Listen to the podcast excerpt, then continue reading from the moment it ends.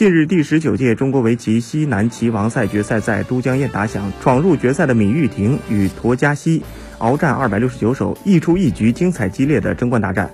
最终，闵玉婷发挥出色，执黑以三又四分之三子战胜陀家西，荣膺本届中国围棋西南棋王赛冠军，并斩获冠军奖金二十五万元。继第十七届夺得西南王冠军之后，闵玉婷两年之后再捧西南王桂冠。作为新冠肺炎疫情发生以来中国首个线下职业围棋赛事，第十九届中国围棋西南棋王赛吸引了八位世界冠军参赛。然而，在首日比赛中便有六位世界冠军爆冷出局。决赛期间，棋圣聂卫平携棋手张璇八段为球迷献上了精彩的挂盘讲棋。